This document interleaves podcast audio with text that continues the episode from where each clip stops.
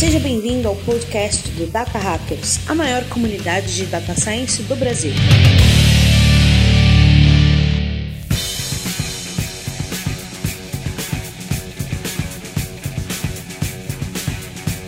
Fala Data Hackers, sejam muito bem-vindos a mais um episódio do nosso podcast. Eu sou Paulo Vasconcelos e hoje, galera, o papo é sobre Data Science no exterior. Como é que é trabalhar e estudar fora das terras tupiniquins. É isso que a gente vai saber no papo de hoje. E é claro que eles dois não podem faltar comigo aqui nesse papo. A minha esquerda está ele, Lages. Fala galera, tamo de volta aí, hein? E diretamente de São Paulo, o empresário que não pôde estar aqui com a gente em, em loco, Alan Sene. Fala galera, Die Katzen it aus den Schuss.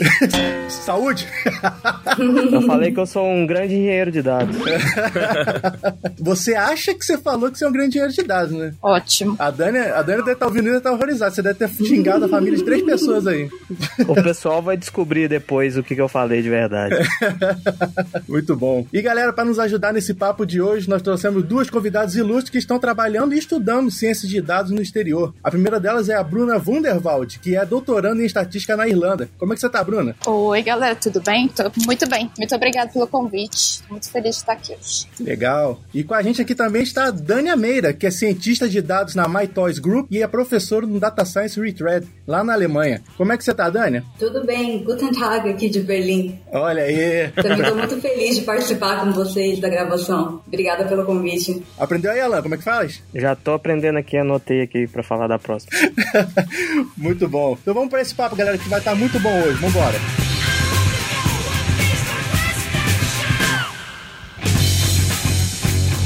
E galera, antes de começar o episódio de hoje, a gente tem uma novidade para vocês. Esse episódio, cara, ele é patrocinado pela Alura Cursos Online, cara. Uhul! Muito bom. Para você que não conhece a Alura, a Alura foi uma empresa criada pelo grupo Kaelon, que tá há mais de 15 anos aí ensinando cursos de tecnologia, ensinava Java, ensina PHP, JavaScript, e a Alura agora está começando com formações focadas em ciência de dados e machine learning, cara. Olá, fala um pouquinho mais pra gente aí sobre como é que essas, são essas formações. É, Paulo, essa novidade é bem legal. A Alura agora tá com alguns cursos na área de data science, né? Então, se você tem interesse de entrar para a área, está começando a aprender os primeiros passos, é mais uma oportunidade aí de aprendizado. Exato. E a carreira deles em data science começa desde o zero, então começa com uma introdução à data science em Python. Então você vai aprender algumas das bibliotecas mais utilizadas aí pelos cientistas de dados, muita coisa que a gente fala aqui no podcast, né? É ensinado no curso. E depois disso, você vai aprender a fazer modelos estatísticos. Então ensina um pouco de modelo de regressão linear, vai ensinar os conceitos de análise de séries temporais, Sim e tudo mais. E o mais legal é que ao final do, da,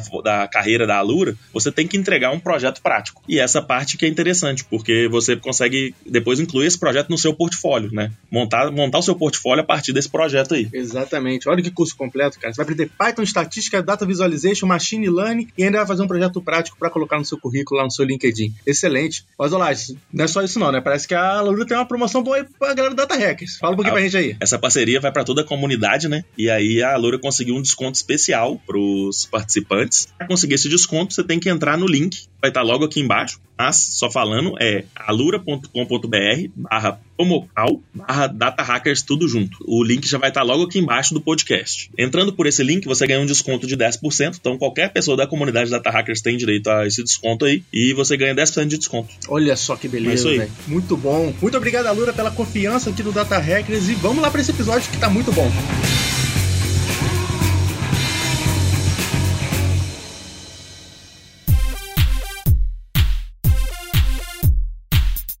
Galera, acho que pra gente começar o papo de hoje, nada melhor do que saber como vocês duas foram parar no exterior, né? A gente tá falando com a Bruna que tá lá na Irlanda, a Dani que tá na, tá na Alemanha. Como é que foi a trajetória de vocês até chegar onde vocês estão? Então, eu tinha um professor que dá aula aqui na Irlanda. Ele é um amigo nosso faz um tempo já. E aí, quando tiveram algumas bolsas de doutorados abertas na nossa universidade lá em Maynooth, na Irlanda, ele me enviou o link das aplicações e tudo mais. Aí eu apliquei, passei e vim pra cá. Foi tudo muito rápido, bem simples e foi mais por conta dele, assim. E há quanto tempo você tá na, na Irlanda, Bruna? Eu tô desde setembro, faz quase um ano. O legal é que várias pessoas que a gente já entrevistou já passaram pela Irlanda ou estão lá, né? O Tabakoff já tá, voltou pra Irlanda agora. É, o Tabakoff era cientista da Nubank, tá aí pra Irlanda. Sim, é, é, incrível. Tem muito brasileiro em Dublin. Muito, muito, muito. Ô, Bruno, acho que tem muito brasileiro em qualquer lugar, né? Brasil... Não, mas em Dublin é... É verdade.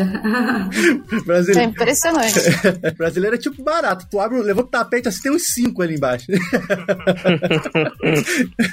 muito bom. E você, Dani, como é que foi, como é que foi sua trajetória até chegar aí? É, a minha trajetória foi porque eu estava procurando uma oportunidade fora do Brasil. Eu estava terminando o mestrado e eu queria uma experiência fora, queria testar meu inglês e comecei a procurar pela internet mesmo. E eu encontrei uma vaga aqui em Berlim através do LinkedIn. Olha. Aí o pessoal fez entrevista por Skype, a gente trocou e-mail. Na verdade, dei sorte porque a moça do RH lá, ela é, também era brasileira. Olha só. Beleza. Então ela conseguiu me ajudar em português, com a questão da documentação, tudo. Foi muito bom. A empresa me deu suporte para tudo isso. E aí eu resolvi arriscar, mudança de vida mesmo. Imagina, exatamente. Acho que essa é a palavra, né? Mudança de vida, né? Tipo assim, alguns das pessoas que conhecem, que ouvem o Data Hacker sabem, eu sou do Rio de Janeiro e tô morando aqui em Belo Horizonte, né? Eu tô falando de, tipo, 500 quilômetros de distância de onde eu morava. E eu já tive uma... Já foi uma mudança grande para mim, tanto questão de adaptação, quanto questão da própria mudança em si. Imagino que para vocês foi pior ainda essa situação, né? Que a gente tá falando de mudar de estado, a gente tá falando de mudar de país, né? Ah, pois é, então. Eu tive uma experiência parecida com a sua, porque eu sou original de Campinas, em São Paulo, e aí eu terminei a minha graduação na Unicamp e fui pro Rio de Janeiro. E lá eu tava fazendo mestrado. Então era isso também, 600 quilômetros de distância, é um estado diferente, tá longe da família, dos amigos, e eu acho que ter passado, eu fiquei lá três anos e meio, foi o que me deu força, assim, dentro de mim, pra eu saber que eu tinha como superar essa mudança, eu conseguia me adaptar, e aí foi que eu decidi sair do país. Então eu fiz uma mudança intermediária antes de mudar de vez. Muito bom. Pra você também foi assim, Bruna? Essa. Uhum. Pra mim foi a mesma coisa, na verdade.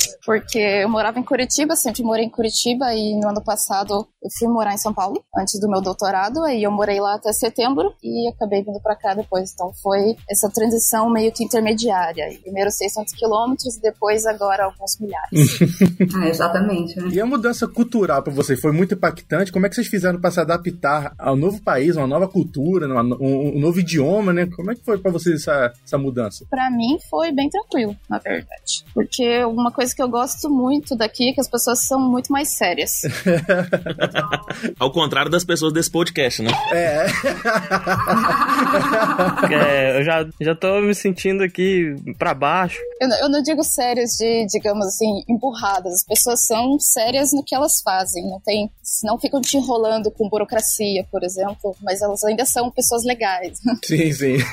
É, eu não posso dizer o mesmo sobre a parte da burocracia. A Alemanha é conhecida e como pela ser, por ser burocrática e eu posso confirmar que é verdade. Verdade, né? A Alemanha é bem puxadinha na questão de, de burocracia, né? Pois é, ô Dani, já veio na minha cabeça aqui uma pergunta. Pô, como cientista de dados, às vezes você já teve que procurar dados públicos ou alguma coisa, alguma base de dados. Na Alemanha, você chega a enfrentar dificuldades para obter esses dados de alguma forma? É, então, a Alemanha é um dos países que ainda não é nem muito digital. Digamos assim, a adaptação de celular, smartphone mesmo, essas coisas, não é tão comum. Nossa! Tem muita Nossa. desconfiança ainda. É, tem muita desconfiança ainda. Então, essa questão de dados é bem complicada. Ah, então por isso que é, a GDPR nasceu quase que dentro da Alemanha, né? Eu imagino que a Alemanha deve ter empurrado para todo mundo. É, e a questão é que assim, antes de ter regulação, era uma coisa impensável. Então, agora que está regulamentado, que está começando a ter uma adoção porque eles se sentem seguros, se sentem protegidos protegidos. Olha, que bacana. Eu tenho a impressão que, que os alemães têm um apreço muito maior pela privacidade. Sim, eu acredito que sim. Tá certo isso? É cultural, eu acho que é, sim. Sim, se você for olhar o contexto histórico, né? É, o país ficou dividido entre duas Alemanhas. O que, que deveria ter de espião de um lado ou do outro? Pois é. Porra, e é tudo muito recente ainda, né? Ah, pois é. A unificação da Alemanha aconteceu há muito pouco tempo ainda. Se eu for contar, eu olhar assim, contexto histórico, né? É, queda do muro de Berlim foi em 89, então 30 anos agora. Pois é, é o Paulo. Cê, o Paulo, você lembra aí de ver na televisão o muro de Berlim? Eu? Só o Lage estava vivo nessa época, velho. Que O. Lázaro já tava planilhando lá nessa época. Faltava 15 anos pra eu nascer nessa época aí. E, ô Bruna, o que que fez você optar por fazer a educação no, no exterior, ao invés de segui-la aqui no, no, no Brasil? Ter o contato com uma nova cultura, uma nova forma de ensino? Como foi a, a sua, sua escolha de ter mudado de, de, de país? Eu acho que foi principalmente isso que você acabou de mencionar, toda essa nova experiência que a gente tem aqui, mas também a condição financeira do Brasil, claro, porque é muito difícil ser um aluno de pós-graduação no Brasil, porque se você escolher não trabalhar, você vai ter que acabar vivendo com uma bolsa que não é suficiente, na maioria dos casos. E também a estrutura que a gente tem aqui, que não falta nada, literalmente, para os alunos. A gente ganha, a gente não ganha muito dinheiro, mas a gente ganha o suficiente para viver muito bem comparado ao Brasil e ainda tem uma educação que é de um nível muito alto. Então isso foi que acabou me trazendo para cá. Isso aí é uma pena mesmo, né? É, né, a gente vê. É uma pena. Cada episódio a gente fala mais disso, que a gente vê o tanto que o Brasil tá andando pra trás nesse sentido ainda, né? Sim, sim. O que já tava ruim tá piorando. E as universidades do Brasil, na verdade, elas são muito boas. Elas não têm nada a perder para as universidades daqui. O problema é que a gente não tem investimento. Exatamente. Exatamente. Falta bolsa, falta incentivo, falta apoio aos professores, aos pesquisadores, né? Uhum, exato. E até a parcerias entre a iniciativa privada e, a- e as, e as universidades públicas também, né? No Brasil a gente tá muito pra trás disso. Uma coisa que é muito, muito comum aqui é exatamente isso: a gente receber funding das empresas para resolver os problemas delas. Então, as duas partes acabam ganhando, porque os alunos e os professores têm o dinheiro e as empresas acabam tendo a solução para os problemas com um nível muito, não digo muito mais alto, mas um nível, digamos, até às vezes é até mais barato do que elas teriam pagando, por exemplo, um profissional que trabalha lá 40 horas por semana e acaba sendo uma coisa muito bem feita. Sim, além de que é uma visão que o cara não tem, né, do mercado. O cara que tá dentro da pesquisa tem uma visão totalmente diferente do cara que trabalha todo dia ali no mercado. Alguns programas de doutorado aqui, inclusive, fazem o aluno ficar pelo menos um ano, sim, trabalhando direto com pessoas da empresa para depois fazer a tese, para ter a noção realmente do que com que eles estão trabalhando. Legal que você tem uma aplicação direta com o mercado, com a indústria, né? Você é, também fazendo com essas, esses incentivos de iniciativa privada, né? Você. a gente vê muito isso também no próprio Estados Unidos. Alguns, algumas pessoas que eu sigo, elas falam que Facebook, Google, eles fazem fi- financiamento alto, inclusive mais alto que as próprias universidades e o governo, né? Assim, porque é algo que quer resolver um problema deles e é, e é algo bom para o aluno também, né? E para as empresas também, eu imagino que é bem vantajoso, porque quantas empresas conseguem contratar um professor com tantos anos de experiência para focar em pesquisa, né? Sim. Se dedicam a isso, ou tem uma equipe tão com tanto conhecimento igual uma universidade tem. Então é bem diferente. O meu orientador faz exatamente isso. Ele tem muito contato com empresas, para elas é vantajoso, isso é vantajoso, claro. E uma coisa que ele me disse quando a gente começou o doutorado é que ele não tem interesse em me formar só para fazer academia depois. Ele tem interesse para me formar para que eu tenha capacidade de fazer as duas coisas, de ou para ir para academia ou para a indústria, o que eu escolher. Então, todos os alunos que estão aqui, eles têm mais ou menos essa, essa coisa na cabeça de que eles vão poder fazer o que eles quiserem depois. Isso.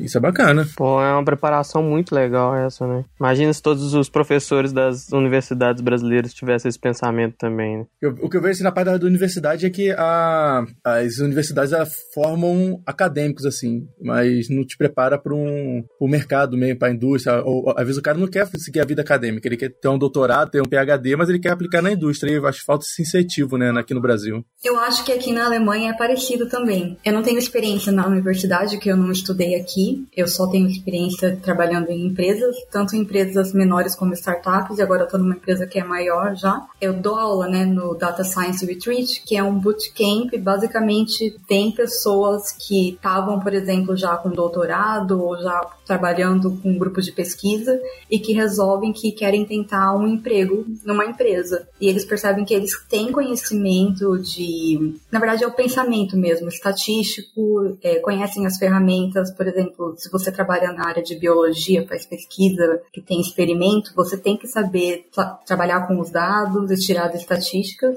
mas falta algum conhecimento de mercado, falta o conhecimento mais prático, assim, de, por exemplo, como você acessa um banco de dados, ou como que você visualiza os dados num relatório, ou como que você coloca o seu modelo de machine learning em produção, depois que você desenvolve ele no seu computador. Então é mais ou menos esse tipo de coisa que a gente ensina no curso, é mais uma formalização em cima do que já do conhecimento que já existe. Olha, muito bom. Muito massa. Hoje na, na Alemanha você vê que há também esse leque de falta de, de profissionais de, de data science, Dani, uh, que aqui no Brasil a gente sofre muito disso, né? Uh, é difícil de achar profissionais de ciências de dados, tanto que tem muitas iniciativas que estão tentando educar essa, essa galera, né? A gente viu ano passado, se não me engano, o próprio Itaú, né, fazendo uma, forma, uma série de formação de profissionais de dados lá. A gente tá vendo outras iniciativas surgindo. Então, pelo, que você, pelo seu relato, eu imagino que seja algo parecido assim na Alemanha? É, né? Sem dúvida, porque quatro anos atrás eles me acharam no Brasil para vir para cá. Uhum. E acho que a situação situação hoje está um pouco melhor, sim, mas com certeza falta, falta muito profissional. Ô Dani, você chegou a fazer mestrado também, né? Isso. Eu fiz um mestrado em computação e depois eu comecei, eu vim trabalhar aqui em Berlim. Não, quando eu estava no Brasil fazendo o meu mestrado, eu também estava trabalhando. Na época não era chamado é, cientista de dados, era analista de inteligência de marketing. Mas a gente fazia modelos de previsão de churn, ou modelo de propensão à compra, ou agrupamento de usuários baseado no comportamento de compra, o que hoje é chamado de data science. Né? E você teve também experiência de de, dar aula aqui no Brasil e você pode comparar como que é diferente o processo de ensinar aqui e ensinar no, na Alemanha? Não, eu não tive experiência dando aula no Brasil. Ah, entendi. Mas assim, o que, que você acha que os alunos alemães, eles são mais engajados ou você acha que é a mesma coisa? O nosso domínio é um domínio que muita gente tem muita vontade de aprender, né? Acho que quase ninguém que eu conheço que entra em data science, engenharia de dados, vai para essa área pensando, putz, vou ter que fazer isso aqui, vou ter que, que fazer o um modelo, uhum. que saco. É, então, a minha, na verdade, tem que falar um pouco sobre a situação aqui em Berlim, porque é uma cidade muito internacional. Apesar de estar na Alemanha, até os alemães falam que Berlim não é Alemanha que a mentalidade é muito diferente. Acho que até pela, pelo contexto histórico, né, que a gente falou da queda do muro e depois que caiu o muro, a cidade era muito barata, ainda é uma cidade muito barata comparada com as outras cidades alemãs ou as outras capitais na Europa. Sim. Então é muito atrativo, principalmente nos últimos 10 anos para startups, né? Então muita startup começou aqui porque era barato alugar espaço para escritório, é, era barato pagar os profissionais que estavam aqui para trabalhar. Então aqui ainda é o caso de ter uma população muito diferente, assim, de culturas muito diferentes. E aí, dentro da sala de aula é a mesma coisa. Então, a gente recebe alunos, na verdade, do mundo inteiro. Já tive, tem outros brasileiros também que dão aula no curso. Tem pessoal que já veio estudar da China ou do México. Então, é bem variado. E acho que a única coisa que eles têm em comum mesmo é a vontade de aprender e de aplicar o conhecimento que eles já trazem antes do curso para o mercado, para conseguir um emprego. Massa, muito bacana. Bem bacana. Ô, ô Dani, fala um pouquinho pra gente como é que foi o, o seu processo, como foi o processo seletivo, como é que foi essa sua jornada desde quando chegaram aqui te contratando no, no Brasil até quando você recebeu a, a proposta e foi, foi para a Alemanha. Como é que é o processo seletivo de uma vaga que é para o exterior, por exemplo? O que, que você achou do, desse processo? Então, na verdade, no começo eu achei que era mentira, né? Cara, veio um cara no LinkedIn, escreveu, falou: Ah, eu sou o fundador dessa empresa, é uma startup, chama Food Panda da Rocket Internet. Agora já foi incorporada por outras empresas, mas na época eles eram ainda uma startup com umas 100, 150 pessoas. E aí o fundador me escreveu dizendo: Ah, eu achei seu perfil interessante, a gente quer começar a trabalhar com data science na empresa, é, você tem interesse? Vamos conversar. Aí eu falei: Tá, marcamos um Skype, eu conversei. Na época, como eu disse, eu trabalhava com essa parte de modelagem mais voltado para marketing, então eu conversei com o gestor de marketing da empresa e ele gostou dos usos de caso que eu expliquei para ele mais ou menos o que, que eu fazia no meu trabalho, né? Como eu falei, previsão de compra ou propensão a churn ou agrupamento de usuários baseado em comportamento de compra. E ele falou: "Ah, isso é interessante pra gente. A gente pode fazer isso, quer fazer isso aqui também". Também. Então, é isso. Vou te mandar pra falar com a moça do RH. Olha que beleza. E aí eu fiquei tipo, ah, tá bom. Eu nem tinha contado pra minha mãe nem nada, sabe? Eu falei, não é verdade isso. Aí quando, quando a moça do RH veio falar comigo, que era essa brasileira, aí ela começou a me explicar o que, que eu precisava de documento para tirar o visto, quanto tempo ia demorar. Eles me pediram o meu endereço porque eles iam me mandar o contrato por correio para eu apresentar na embaixada. E aí eu comecei a perceber, isso é de verdade. Agora eu entendo. Nessa, nessa hora você viu que não era um sequestro internacional. Começou a cair minha ficha. Foi muito rápido. Foi assim, um mês, que é desde a primeira mensagem que ele me mandou até a moça do RH começar a me, tipo, discutir detalhes mesmo do contrato e de mudança de país, visto, essas coisas. Nossa, foi bem rápido mesmo. Foi muito rápido. É, isso é uma das coisas que, que eu gosto daqui, que não tem essa enrolação de ficar perdendo um monte de tempo da vida da pessoa para dar uma resposta final. Não. Então, Aham. se eles gostam de você, eles já dizem e pronto, você vai, fechou. E É bem decidido mesmo. É, eu, eu- o que eu percebi, isso não é muito em todos os países, assim. é- acho que vale mencionar aqui, por exemplo, uma vez eu fiz um processo pro Chile, pra uma, uma empresa, no- uma startup no Chile, e a Santiago, a empresa era uma empresa grande e tal. E, tipo assim, eu imaginei que fosse algo parecido. Pô, deve ser diferente aqui do Brasil, que é mais demorado. Deve ter demorado. Quando eu entreguei eu entreguei o teste técnico, eles demoraram, sem brincadeira, uns 3 a 4 meses pra falar que eu tinha passado no teste. Foi mais ou menos esse período assim. E, tipo assim, eu já até tinha esquecido. Falei, caraca, mano, agora que os caras falaram isso. E tem- eu tenho amigos também que estão na Alemanha que o processo dele foi parecido, o Dania. Ah, ele fez também o teste, assim, e depois de muitos meses, tipo, 3, 4 meses também, que mandaram o, o feedback pra ele. Eu acho que assim, acho que. Nossa, que loucura. Acho que deve ter essa, essa característica, mas se alguém estiver passando por isso nesse momento, não se assusta, né? Tipo assim, não se assusta demorando, que às vezes pode chegar aí. Dá uns seis meses aí que às vezes chega. Chega depois daquela encomenda da China que você pediu e não, não chegou nem o código de rastreio, né? É, às vezes depende muito da cultura da empresa. No, no Brasil, tem empresa que é muito rápida também, assim, como tem, tem empresa que demora meses pra te responder, então. É, pois é. É verdade. Ô, Alan, essa é uma das maiores vantagens de morar na Europa. Que a encomenda da China chega muito mais rápido do que no Brasil.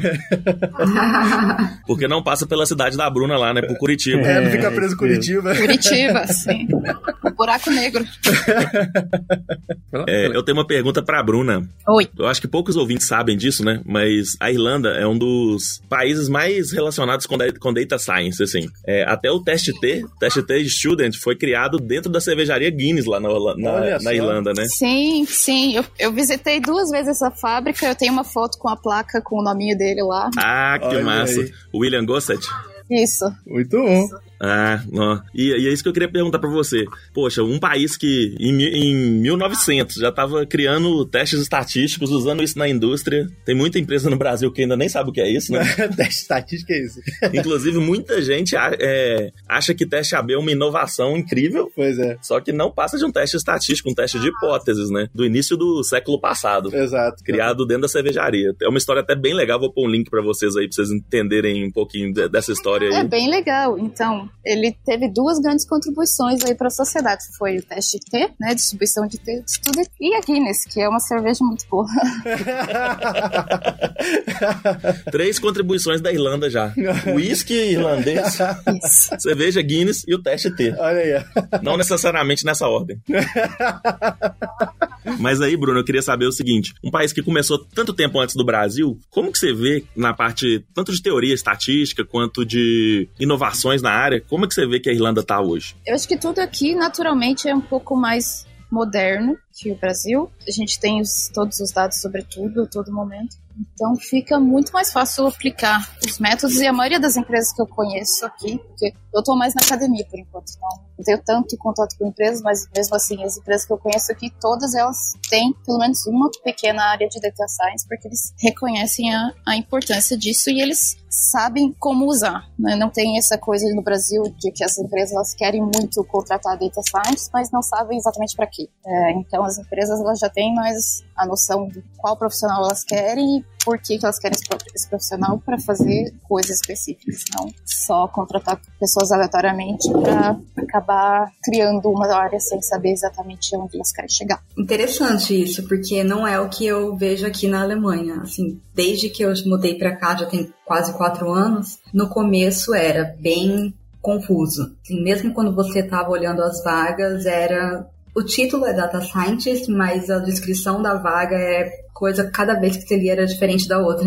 E hoje em dia tá convergindo melhor, mas mesmo assim muita empresa, por exemplo, quer contratar um, contratar um data scientist, mas não tem nenhum engenheiro de dados ou não tem ninguém para dar o suporte. Então assim, acaba que o data scientist tem que montar o data pipeline para poder trabalhar. Ou então você contrata um data scientist que está isolado no time de analista e não tem ninguém que tem um suporte de desenvolvimento para colocar o modelo em produção. Nossa, isso é Acontece demais. Nossa, isso é muito Brasil, cara.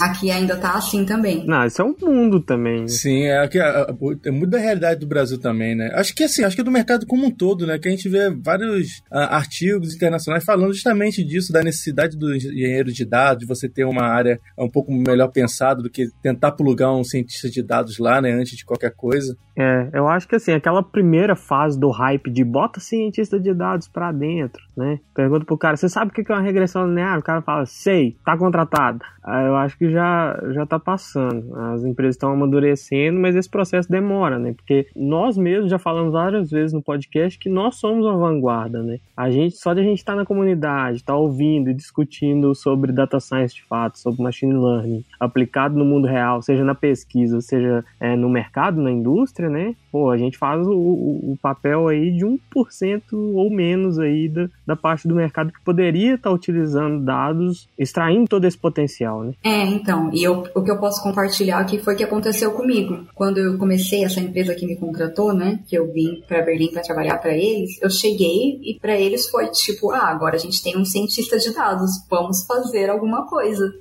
e eu cheguei aqui, tipo, mudei de continente e os caras não sabiam o que fazer. Nossa. Eles achavam tudo muito interessante, mas assim, cadê os dados? Por exemplo, eles me contrataram, eles queriam fazer uma segmentação de clientes baseado no comportamento deles no aplicativo. Aí vamos olhar os dados da galera no aplicativo. e era assim, 90% das vezes as pessoas faziam um login, fazia a conta, mexia no aplicativo naquele dia e nunca mais voltava. Caraca. Então você não tem um comportamento para analisar, você tem uma vez que a pessoa entrou no aplicativo, é isso. E aí eu era a pessoa que ia ter que falar isso para eles. em alemão. É, foi complicado. Aí depois, assim, a gente tentou fazer várias coisas, mas o meu contrato era seis meses de experiência. Aí quando a gente estava lá pelo metade do quarto mês, a gente conversou e eu falei para eles que eu queria um projeto, mas que eu tava tendo dificuldade de me adaptar. Eles também foram bem sinceros comigo e falaram que a empresa não estava pronta ainda para fazer alguma modelagem ou para analisar os dados. Eles estavam realmente precisando pegar mais cliente e crescer o negócio para depois ter o que analisar. Então foi isso. Aí quando a gente concordou que depois de seis meses do meu contrato de experiência eu ia procurar outra coisa para fazer. Olha só. Bem legal, né? E foi aí que eu comecei a perceber como que era esse negócio de a vaga tá lá cientista de dados, mas a descrição era uma coisa aleatória. Sim, às vezes vale, vale o conselho aqui também, né, Dani? É tipo, não só para vaga no exterior, mas vaga aqui no Brasil também, de você pegar, o, entender o momento da empresa, né? De por que, que às vezes, se, principalmente se você for o primeiro cientista de dados na empresa, de entender por que, que eles precisam de cientista de dados, o que, que eles querem responder com dado que eles não conseguem com uh, um BI tradicional, com outras técnicas. Tipo assim, entender mesmo, né? Porque o seu caso foi assim, você foi para outro continente, você foi uma pessoa safra, você conseguiu se adaptar, né? E, e usar seu conhecimento em outra área também. Mas pode ter aquela pessoa que vai, acontece esse tipo de situação e o cara tá em outro país, o cara tá em outro, outro lugar. É, o cara vai animado, né? E o cara esquece do tanto de treta que ele vai ter que resolver no outro país, às vezes até sozinho. Pois é, então, eu posso compartilhar porque foi bem traumático isso. Eles me. Chegou num momento, acho que quando eu tive essa conversa, né? Que foi antes dos seis meses terminar, eles até me mudaram de área, me colocaram na área de BI, porque eu tava dentro de marketing. Uhum. Eles me mudaram para BI e aí eu tava lá montando relatório, escrevendo queries e eu tava assim, eu não é, quero para minha carreira, sabe? Mas ao mesmo tempo essa empresa me deu a oportunidade de vir morar na Alemanha, assim, meu visto era um visto de trabalho, né? Era o Blue Card. Então eu tava do tipo, eu preciso conversar com eles, eu preciso fazer isso funcionar aqui. E aí eles foram bem sinceros comigo, do tipo, a gente não tem o que você quer fazer aqui e eu também pensei bem, eu falei, eu não quero mudar de carreira, eu não quero mudar para ser uma analista de BI. Então, acabou sendo assim, eu vou procurar outro emprego e foi bem legal com isso com eles, porque foi uma conversa bem honesta assim dos dois lados e acabou que o último mês de do meu período de experiência, eles me pagaram um salário, mas eu não precisei ir trabalhar. Eles me deram esse um mês para eu achar um outro emprego. Não, que legal. Foi um, é, foi um apoio muito grande, um suporte muito bom assim que eu tive. Não, bacana, né, cara? Pelo menos essa parte. Eles entenderam, tipo assim, foi um, uma decisão que não estava pronta para ser feita ainda, né? Então eles te ajudaram no processo, que eu acho que entenderam também você, essa situação, né? É, exatamente. Eles perceberam que a empresa ainda não estava madura para isso, né? E Dani, aproveitando que você está falando sobre uh, como é que é a parte de uh, skills de data science, como é que é a, o background da galera que trabalha com você, que você já teve experiência aí? Acho que a, a Bruno também pode até contribuir também. A gente, assim, para o ouvinte que está querendo se interessar por mudar para o exterior, que tipo de skills são mais comuns que as empresas pedem e o que, que ele tem que desenvolver? Ah, eu acho que a primeira coisa é ter um inglês fluente, né? Sim. Eu tô aqui em Berlim, mas a gente também trabalha em inglês, principalmente, como eu disse, o fato de ter gente de todos os lugares do mundo aqui, é uma mistura de culturas em Berlim. Uhum. E principalmente em startups ou empresas de tecnologia, é bem comum a língua oficial ser inglês. Então, inglês é a primeira coisa. É, na Irlanda, mesma coisa. Mas eu tenho a impressão de que, justamente porque na Europa todo mundo é meio que de fora, então na Irlanda também tem muito pouco irlandês, tem muita gente de fora, então nem todo mundo fala inglês 100%. O legal é que as pessoas não são tão, tão exigentes assim, elas te ajudam a aprender o inglês ao invés de te criticar, por exemplo. Então isso eu não vejo muito como um impedimento, sabe? Eu acho que é mais uma coisa que você vai até mesmo para aprender, para melhorar e aproveitar oportunidades. Ah, legal isso. Eu sinto que aqui é assim comigo com o alemão. Eu comecei a estudar alemão depois que mudei para cá, mas todas as empresas com que eu trabalhei ou que eu conheço oferece aulas de alemão para os funcionários, assim, dentro da empresa, você não tem que pagar nada. Que eles querem que você se adapte à cultura do país, né? Você mora num país que você não fala a língua, não é a mesma coisa. Apesar de não precisar dentro do ambiente de trabalho, você precisa para todo o resto da sua vida. É muito interessante ouvir isso, porque eu já reparei isso várias vezes também. A gente que é brasileiro tem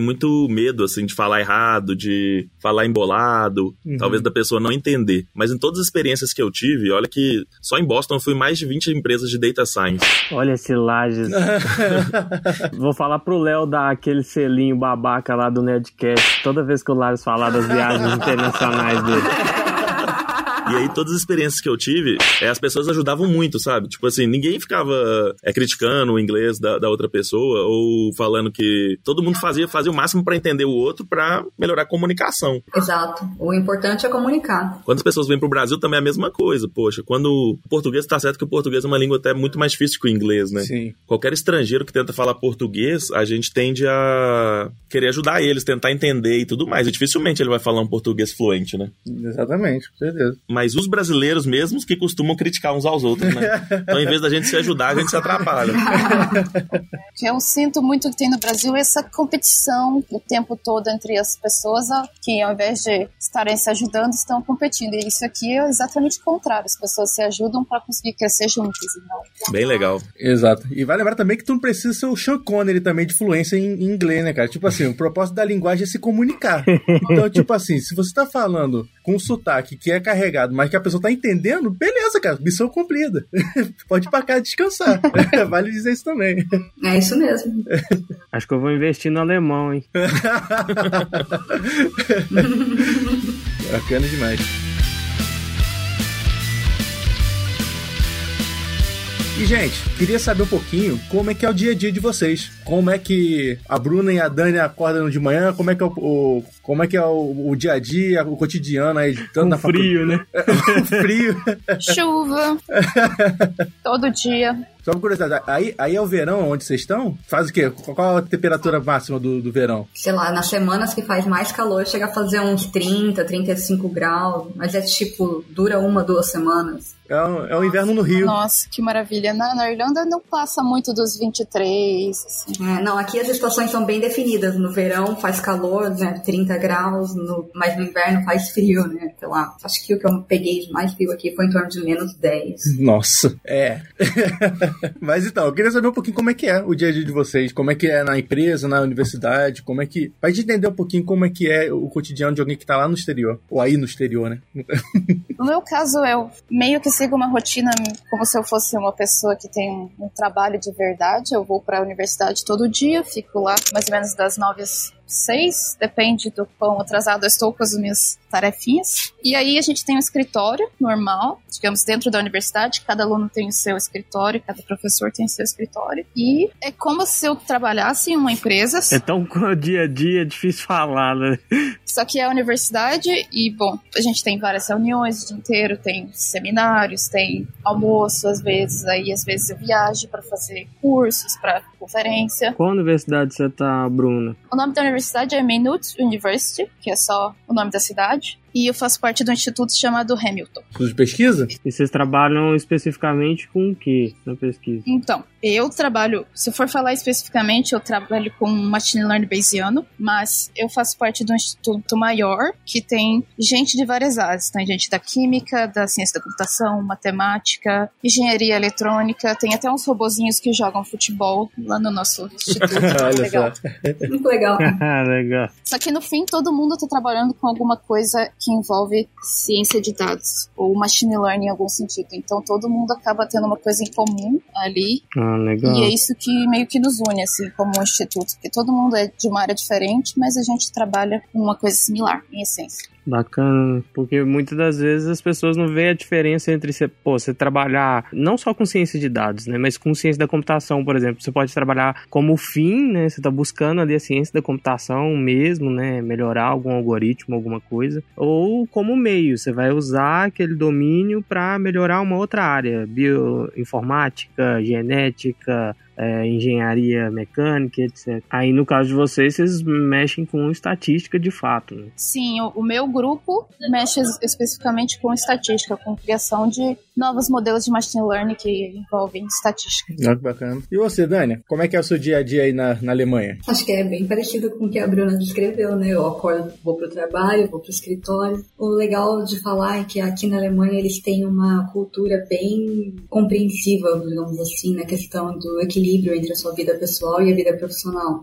Então, por exemplo, a minha empresa, eles não têm um horário fixo para trabalhar, nem horário para entrar, nem horário para sair. É baseado, o que eles dizem, na confiança e dependendo da- das suas entregas. Então é mais ou menos assim, cada pessoa, ou cada time se organiza de forma que quando tem reunião as pessoas estão no escritório, mas tirando isso, você pode trabalhar de casa ou você pode fazer o seu horário a hora que você quiser. Por exemplo, se você quiser chegar às 6 horas da manhã e sair às 2 horas da tarde, desde que você faça suas entregas, tá tudo certo. Legal, né? Então é um tipo de flexibilidade muito boa, assim. Eu no começo até achei meio esquisito, mas hoje em dia eu me adaptei e gosto muito de trabalhar, assim. É, um modelo que é muito bom, né? É, tem dias que eu saio mais cedo, tem dias que eu acabo ficando mais, mas é dependendo de, dos projetos que a gente está entregando. Ah, Explica um pouquinho pra gente o, o que que o que que é a MyToys, como é que é o seu, a sua atuação lá no- nos times, como é que é? Então, a empresa ela já existe há 20 anos, é um e-commerce alemão mesmo que vende produtos.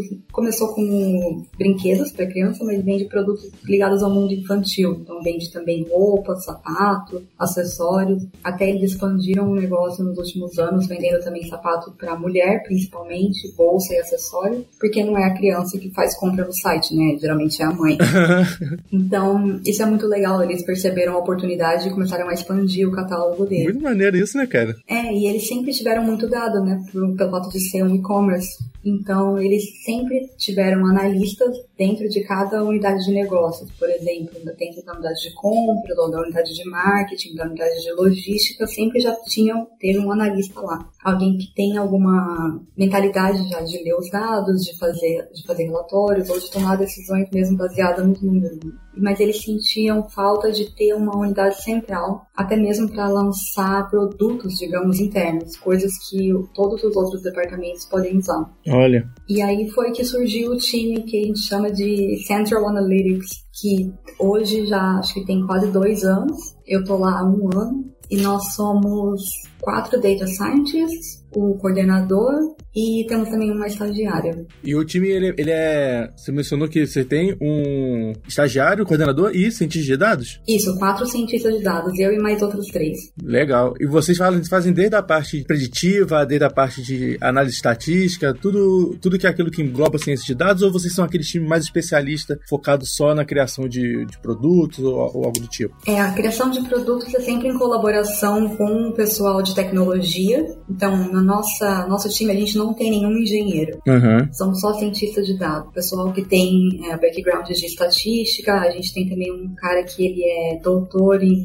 biologia. É mais essa parte da modelagem mesmo que a gente foca. E aí, uma vez que termina a modelagem, a gente coloca num Docker container o que eu já fiz foi também colocar em Jenkins para fazer um continuous integration, mas o que a gente faz mesmo é mandar ou os modelos ou os resultados para o pessoal integrar, que seja na ferramenta interna ou às vezes no site. E aí tem os projetos são diversos, por exemplo, eu trabalho com previsão de demanda, mas tem dentro do nosso time um projeto de prevenção à fraude, então tem para identificar se a pessoa está mais propensa a pagar ou não pagar. E aí, dependendo do score, é, aparece tipos de formas de pagamento diferentes, por exemplo, cartão de crédito ou boleto bancário, depende do seu score. Também tem projetos ligados à busca no site e à lista de produtos no site, então seria mais uh, search ranking. Também tem modelos de previsão de retorno de itens. Você manda, as pessoas compram, mas depois elas devolvem e a gente tem que colocar aquilo de volta dentro do depósito. Olha só. Então varia bastante. É um suporte mesmo para os analistas dentro dentro dos outros departamentos quando eles percebem que existe alguma demanda mais aguda ou mais específica e a gente desenvolve o projeto. É muito bom. Legal, né? Como que o varejo já tem um monte de, de implementação de data science muito focada no, nega, no negócio, né? Ah, é muito interessante. Aplicações infinitas, tem né? muita coisa. Ô, Dânia, eu fiquei muito curioso para entender o que, que o especialista em biologia aí, o pós-graduado em biologia aí, como que ele atua? Então, não é incomum, viu? Porque é o que a gente vê também no, lá no Data Science Retreat. A galera que trabalha principalmente nessa área de medicina, biologia, neurociências, eles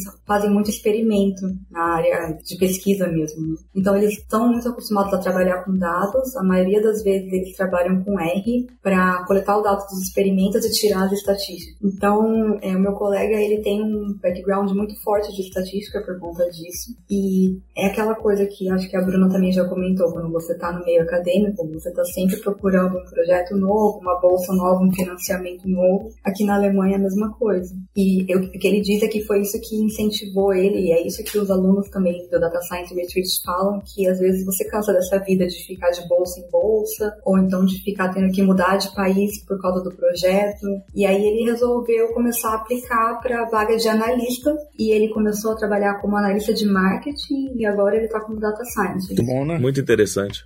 Novamente aquele reforço que a gente fala, né? Tipo, não é preciso ser um bacharelado em, em física, ter um PhD em física, ou ter uh, uma formação em, em, ciência da computação. Cientistas de dados bons estão em todas as áreas de atuação, então muito legal ver esse tipo de relato da Dana também, de, de um profissional que ela lida no dia a dia, né? Que ela interage no dia a dia. Muito bom. Tanto que a maioria dos meus professores na universidade mesmo foram ou agrônomos, ou biólogos, ou oceanógrafos. Uhum. Porque eu não sei o que acontece, mas eles acabam sendo muito bons, bons em estatísticas e muito bons em programação. Então não é, não é isso de que você tem que ter um doutorado em estatística para ser. Depende muito de outras coisas também. É, e o que eu vejo, assim, a diferença quando vem esse pessoal que já passou por um doutorado ou um pós-doutorado, são pessoas que elas aprenderam a aprender. Então é o tipo de pessoa que elas vão atrás do conhecimento, elas têm essa, essa mentalidade mesmo investigativa e aí você consegue aprender que seja aprender uma nova linguagem de programação, ou aprender um novo algoritmo, mas você, você consegue se adaptar muito, entendeu? Então, isso que eu acho que é o que é o tem de mais valor. Principalmente nessa área de data science, porque tem tanta tecnologia nova, toda hora sai uma tecnologia nova, uma implementação nova, então você tem que estar sempre estudando, né? Sim, com certeza. Com certeza. É o que o pessoal fala que na academia, no, no mestrado, no doutorado, ou você faz uma graduação puxada, eles, trans, eles batem no seu cérebro até se transformar numa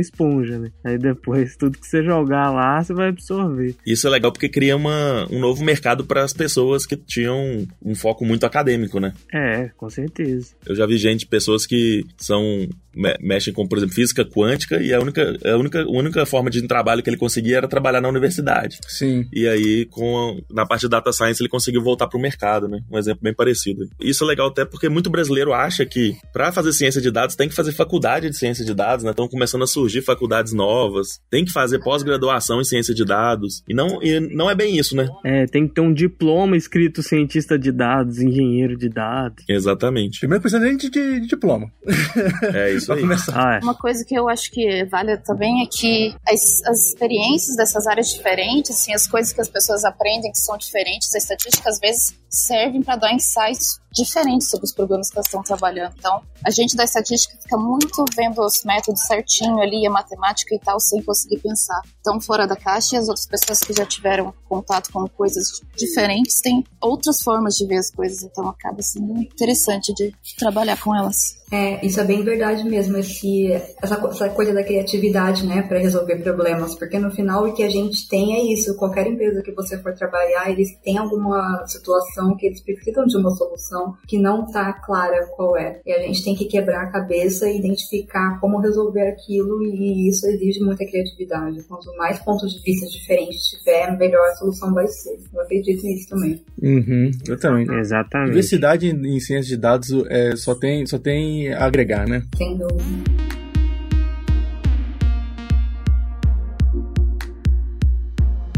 Muito bom, pessoal. A gente falou muito bem agora aqui de ciência de dados no exterior, que trabalho no exterior é muito bom, sei lá o quê. Mas eu quero saber o podre, quero saber o que, o que, tem de ruim.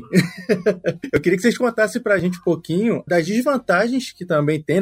Desvantagem não, eu digo assim, às vezes o desafio que a pessoa tem ao, ao fazer essa mudança de vida e saber se vocês, em algum momento da vida de vocês aí no exterior, já passou algum perrengue. É, eu acho que eu contei meu perrengue É. já, que eu vim pra trabalhar aqui. Não deu muito certo, tive que achar outra empresa. Mas eu acho que o que eu tirei dessa história foi realmente fazer a minha parte de investigar a empresa e conhecer bem a empresa. Eu vim, na verdade, pela oportunidade, né? Não foi só pela oportunidade de emprego, mas pela oportunidade de vida. E eu acho que essa é uma lição de você fazer a sua lição de casa, estudar a empresa e, possível, tentar conversar com as pessoas que trabalham na empresa, até não mesmo os entrevistadores. E às vezes até não mesmo da sua área, o pessoal que vai trabalhar com ciência de dados, mas sei lá, às vezes um amigo de um amigo é alguém que trabalha lá na área de vendas, sei lá, pode te dar um insight da empresa, sabe? Isso que eu acho que é a coisa que mais fez diferença pra mim estando aqui em Berlim e não conhecendo ainda as pessoas. Hoje em dia eu já tô aqui há quatro anos, então eu tenho mais uma rede de contatos, mas no começo eu acho que isso que é o mais difícil. Você não sabe muito pra onde correr. Talvez seja uma dica também a pessoa, a partir do momento que ela está em outro país, ela tentar se integrar à comunidade local, né, Dani? De procurar, seja grupos de meetup, grupos de discussão. Com certeza. Sem dúvida, uma das melhores coisas para fazer é realmente procurar atividades em grupo para, por exemplo, aprender língua ou algum esporte, alguma coisa assim que vai fazer você se integrar na sociedade, fazer amigos mesmo. Uhum, até para tirar a cabeça um pouco só do trabalho ou, digamos, do seu doutorado, porque isso acaba estressando muito. Exatamente. É bom ter um outro ambiente, né? Bom, eu vou decepcionar vocês um pouquinho, porque eu não tive nenhum perrengue até agora. Ah, Mas tá muito, tá muito nova aí ainda, Bruno. Você tem menos de um ano. Vai chegar. Nem pediu uma cerveja veio quente? Não, não, não, não. questão da casa, eu acho que é um pouquinho complicado, porque a Irlanda, por exemplo, está sofrendo um momento de crise imobiliária, então é bem difícil encontrar lugar para morar e é super caro comparado com os outros lugares da Europa. Então isso foi um problema, mas agora está resolvido. Uhum. E também não é um problema tão sério, né? Porque assim você não vai ficar sem lugar para morar. Você talvez gaste um pouco a mais de dinheiro do que necessário, mas né, você não vai morar na rua. E frio. chuva todo dia. Isso acaba me incomoda bastante até. Talvez para algumas pessoas seja pior, mas é. Todo dia chove? Todo dia chove, pelo menos um pouquinho. Que isso? é bem chato. Por exemplo, agora que tá fazendo 35 graus na França, tá fazendo o quê? 20 na Irlanda. Então você Nossa. fica aquele sentimento de, poxa, a gente tá tão perto, mas eu não posso ter isso. Mas quando deve bater o sol e passar dos 30, o pessoal deve jogar a cerveja pra cima, sair na rua, ficar bêbado. Ah, isso, eu nunca vi isso acontecer. Eu vi 25 graus, assim, então. Olha só. 30 não. Ô, Bruna, Bruna e Dani, né? Ah, e a questão de qualidade de vida aí no, no exterior? Vocês. ah, qualidade digo custo de vida também. Ah, tipo assim, vocês. Beleza, estão aí, estão ganhando em euro, estão né, tão ganhando salário na moeda local, mas ah, o custo de vida é, tem- é muito distante do que vocês tinham aqui no Brasil? Pagam mais caro em alguma coisa, pagam men- menos em outra coisa? Como é que é isso aí? Olha, pior que não. Na minha experiência, não. O aluguel, sim, ele é um pouquinho mais caro, mas isso é por culpa da Irlanda mais especificamente, assim, porque nos outros lugares eu tenho a impressão de que não é tão caro, digamos, na França, na Itália, até na Inglaterra. E o custo de vida ele não é tão caro quanto parece e a qualidade das coisas é muito melhor, muito melhor mesmo. Digamos, transporte, alimentação, cursos, é, esporte, Ah, é. qualquer coisa que você vai fazer. Aqui também. E a grande diferença que eu vejo aqui é que você, uma pessoa que ganha um salário mínimo, aqui consegue ter uma vida decente, digamos, consegue alugar um, apartamento, comprar comida boa todo dia, consegue pagar seu transporte, enquanto no Brasil, a pessoa que ganha um salário mínimo não consegue fazer muita coisa. Então, eu acho que dessa parte tem muita diferença mesmo. Aqui a vida é um pouco mais, bem mais decente. É, eu concordo com isso. Aqui também você vê que não existe essa de- desigualdade tão grande quanto existe no Brasil. Pessoas que ganham um salário mínimo e pessoas que ganham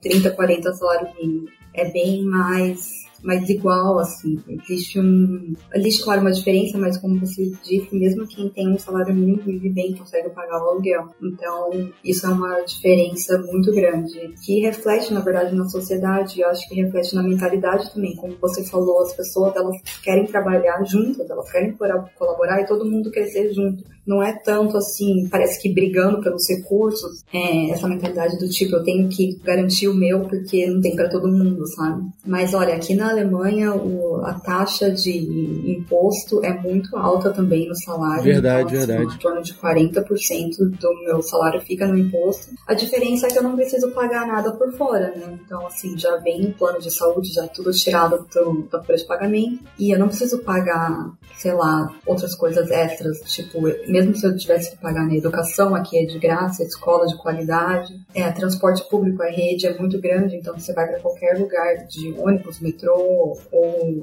trem. O custo de vida também não é tão alto comparado. Eu tava no Rio de Janeiro, né? Então Nossa. o aluguel era absurdo. pra caraca. comparado com o aluguel em Berlim, é tranquilo. com certeza, com certeza. É. Se for na Zona Sul ainda.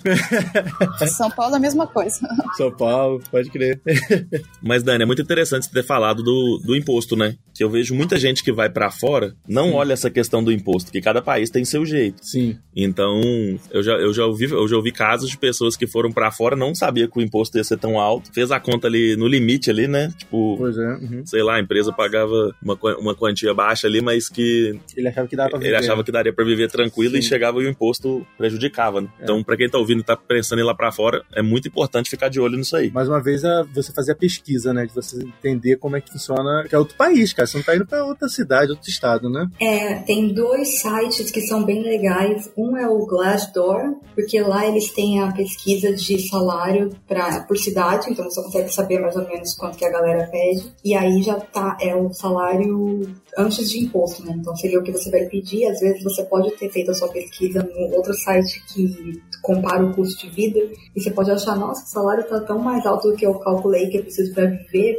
mas é por causa, deve ser por causa do imposto, muito provavelmente. Que legal. Qual outro site que você falou? Ah, o outro site, pelo menos aqui pra Alemanha, é o Xing. Saúde. Na verdade, escreve com X. é, é X-I-N-G. Bacana. Vai ter o link no post também de, do, dos dois sites. É, esse segundo é mais específico para o mercado na Alemanha, que é um site em alemão. Bacana. Um site que alguns recrutadores sempre me mandavam também é o Numbel. Tem um Numbel que ele também faz uma, um cálculo também te mostrando custo de vida na, no país com base no, país, no, no lugar onde você tá. Então, tipo, se você botar, ah, tô em Belo Horizonte, tô indo pra sei lá, pra Berlim mesmo. Aí ele te fala quanto que custa de diferença, tanto é, fast food até parte de transporte, parte de saúde, né? E por aí vai. Colocar esses links no descrição do podcast, hein, Paulo? Sim, não, todos esses links vão estar no nosso, no nosso post no Medium. Acessa lá que você vai ter acesso a tudo isso. Foi legal a Dani ter falado do Glassdoor, né? Que eles compraram o Love Mondays também. Sim, sim. Que é uma boa forma de você ver como que é a experiência na empresa que você tá indo trabalhar, né? As próprias pessoas da empresa vão, vão no Glassdoor agora, o antigo Love Mondays. Uhum. Isso. E falam se a empresa tá boa, se não tá, a média de salário, como é que, se eles cumprem realmente o, o prometido, como é que é trabalhar lá, como é Sim. que é a cultura. Uma coisa que eu, que eu fiz também uma- algumas vezes, tipo, não sei se você também já teve esse tipo de, de situação, Dani. Uma vez, por exemplo, uma, uma recrutadora entrou em contato comigo, oferecendo uma, uma vaga, se não me engano era na Alemanha também, na época. Eu perguntei pra a recrutadora como é que é morar na cidade, certo? Depois que eu conversei com as pessoas ah, da empresa, eu perguntei pra eles como é que era viver na, na cidade. E por eu ter um amigo que estava trabalhando na, na, na cidade também, eu não lembro a cidade qual era na Alemanha, ele tinha contato com pessoas que trabalhavam nessa empresa para onde eu estava fazendo o processo. Então, assim, um- uma chance que eu tive também foi de perguntar ao meu amigo como é que é a percepção do mercado dessa empresa que estava tentando me recrutar. É, isso é muito bom. Eu sei que é uma coisa difícil de fazer, mas se você tiver a chance, procura pessoas que estão, pelo menos baseadas, nem que seja no LinkedIn, pessoa que você não conhece, talvez. Exatamente. Eu já tive pessoas que vieram conversar comigo no LinkedIn que foram trabalhar nas empresas que eu já tava, é, que eu tinha saído, né? E aí falaram pra mim, ah, quer tomar um café? Tá lá, posso te ligar pra perguntar o que que era o negócio da empresa ou como é que era o ambiente da empresa, as pessoas. Muito bom isso aí, exatamente. Legal. Exatamente, se, se informar, né, cara? Que é, é realmente uma decisão muito importante que você, que você tá dando. Eu, quando vim pra BH mesmo, eu tive esse tipo de. essa mesma pesquisa que eu fiz, embora fosse no mesmo país, próximo da- do meu estado. Ah, e, e o Paulo ainda foi pra BH, comeu pão de queijo, não gostou e ficou.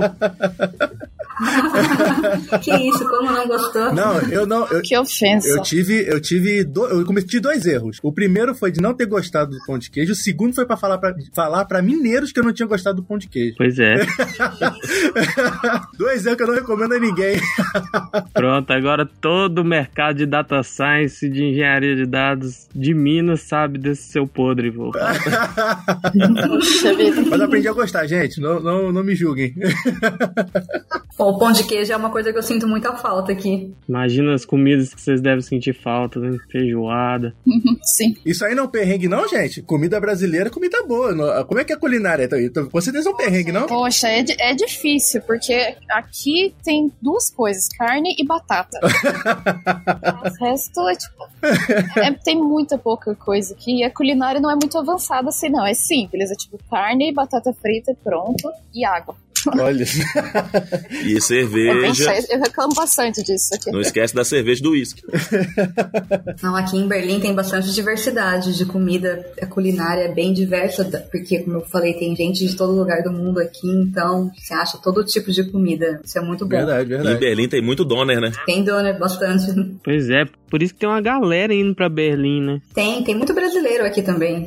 Recentemente, vários amigos meus estão indo. Nossa, Berlim tá pegando todo mundo de tecnologia de data science. O mercado aqui tá muito tá expandindo muito. Voltando a- a essa parte de desvantagens e desvantagens, assim, um problema que eu vejo, pelo menos pra mim, mas eu sei que nem todo mundo sofre desse tipo de problema, é a distância de família e amigos quando a gente vai fazer esse, esse tipo de mudança. E isso pra mim é um fator que muda em todas as minhas, deci- todas as minhas decisões, porque justamente, eu tô, por exemplo, aqui em BH, tô a ci- 550 quilômetros de distância da, da minha família. E eu já sinto, já sinto essa eh, a falta, já sinto esse impacto dessa mudança. Eu imagino que seja algo também muito impactante que a pessoa deve, deve levar em consideração quando faz esse tipo de de decisão, né? Sem dúvida. Com certeza. Mas eu acho que ao mesmo tempo é uma coisa suportável, assim, porque se eu for dar um exemplo pessoal, quando eu morava em São Paulo, eu visitava menos a minha família do que quando eu tô morando aqui. Aham. Porque as passagens daqui para aí, na verdade, são mais baratas. E como é, os empregos têm um pouco mais de flexibilidade, facilita um pouco nesses casos. Mas assim, não que não seja difícil, ainda é difícil, mas dá pra, dá pra tolerar. E também quando você muda pra Europa, os parentes querem tudo ir pra Europa, né? Ninguém vai querer visitar em São Paulo. Parente, amigo, aquele parente que nem gostava de você muito. Tô querendo fazer uma viagem. Tô pensando em te visitar aí, passar só seis meses. Aquela tia que te segurou no colo só quando você nasceu, nunca mais falou com você. O cara veio te perguntar quando que você volta, né, velho? Aí você acha, não, ele lembrou de mim, tá com saudade, ele quer que você traz um iPhone pra ele mais barato. É aquele parente que antes de chegar, em- ele- antes dele chegar pra te visitar, as encomendas dele chegam todas. Aí, tá vendo? bem isso, bem isso. É muito bom, gente. Gente, pra gente finalizar o papo de hoje, queria que vocês dessem dicas pra quem tá querendo começar a carreira no exterior, quem tá querendo começar a estudar, quem tá querendo começar a procurar vagas de empresas. Que dicas vocês dão pra essa galera que tá querendo seguir essa, fazer essa mudança na vida dela? Ah, eu posso dizer que acho que vale a pena investir no inglês e vale a pena investir num perfil legal no LinkedIn. Pelo menos foi assim que eu consegui encontrar uma vaga, né? Se você tiver uma cidade ou uma região já em mente, tenta já ir conectando com as pessoas que estão lá, vai tentando conversar, descobrir como é que é por dentro, assim. E pela minha experiência, a galera realmente é receptiva, sabe? Eles querem ajudar, então se você tiver um perfil legal, alguma coisa para mostrar, às vezes até um GitHub ou algum projeto que você fez, e eles veem valor, o pessoal repassa o seu currículo para dentro da empresa ou dentro de empresas que eles conhecem. Porque o mercado, pelo menos aqui nessa região, tá precisando muito. Então, se você conseguir um contato e tiver alguma coisa para mostrar, tem chance grande. É exatamente isso. E eu diria que tem muito a ver com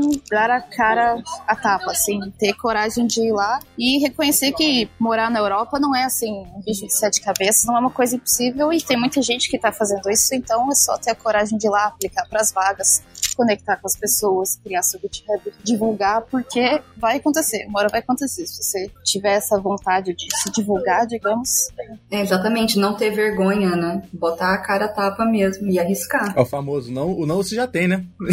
Exato. Você tem que correr atrás do sim. É a dica que eu sempre dou. Você tem 50% ali dos requisitos, Pois é. pode aplicar, cara, que você passa. Menos pras vagas da Hotmart, tá? Precisa aplicar com 50% dos requisitos, não. com 30 já tá ok, já pode mandar com 30. A gente faz os requisitos muito certinho. Pelo menos uns 80.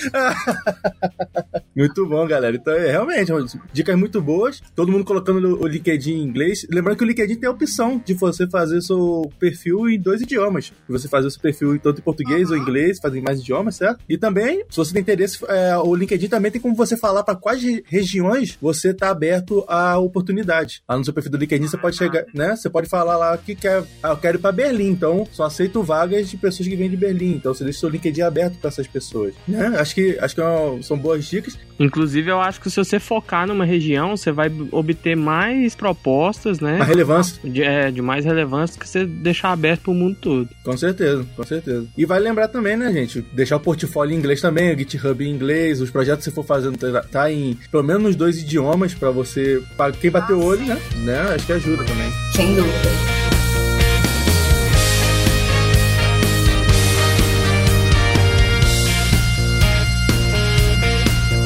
Galera. O episódio de hoje fica por aqui. Muito bom esse papo que a gente teve hoje com, essas duas referências aí pra, no Data Hacks pra gente saber um pouquinho mais como que é a carreira lá, lá na, na gringa. E queria agradecer a presença de vocês duas. Dânia, muito obrigado por ter participado aqui do episódio com a gente. Usa o espaço aí pra falar o que você quiser.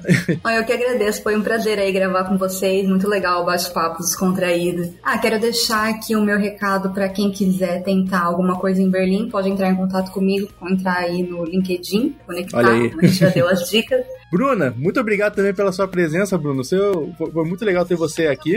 Muito obrigada a vocês. É, espero ter sido útil em alguma coisa. Se puderem conectar comigo também, meu nome é Bruna Wunderwald, eu acho que vocês Melhor dar um Ctrl C, Ctrl V aí. É, vai estar escrito aí na descrição ou no post, pessoal. Vai ter o link, é, vai ter o link também do LinkedIn de cada uma lá no, lá no post do Medium. Ótimo, muito bom. Se precisarem de mim por aqui na Irlanda também, estarei sempre disponível. Muito bom. E galera, para quem não conhece o Data Hackers ainda, lembrando que a gente é uma comunidade brasileira de Data Science, Machine Learning, Big Data, Data Engineering, totalmente aberta e gratuita para você fazer parte. A gente oferece para a comunidade diversos conteúdos e formas de se integrarem, de, de conversarem. A gente tem o nosso canal no Slack, onde tem mais de 5 mil membros, né? Esse, é, a data de gravação. Não? 4,500. 4,500? Até a data de gravação, até a data de sair vai, já vai, dar, já vai dar, já dá 5 mil fácil. a gente tem esse podcast que você está ouvindo. Temos a nossa newsletter semanal, onde a gente faz uma curadoria dos melhores conteúdos da área para você poder consumir durante a sua semana. E se você quiser saber um pouquinho mais sobre como é o Data Hackers, conhecer um pouquinho mais da gente, acessa lá www.datahackers.com.br e vem fazer parte dessa nossa comunidade, beleza? Muito obrigado pela sua participação, muito obrigado pela sua presença e a gente se vê no próximo episódio. Valeu!